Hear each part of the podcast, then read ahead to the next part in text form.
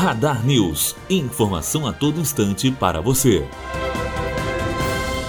Os carteiros da Agência dos Correios de Resende permanecem em greve reivindicando melhores condições de trabalho, principalmente no setor do centro de distribuição domiciliar. Eles reclamam da alta demanda de correspondências e o crescente número de imóveis na região de sua abrangência, Resende, Itatiaia e Porto Real, alegando pouca mão de obra disponível para as entregas. Bianca Oliveira, aluna do terceiro ano de jornalismo, direto para a Rádio Unifoa. Radar News. Informação a todo instante para você.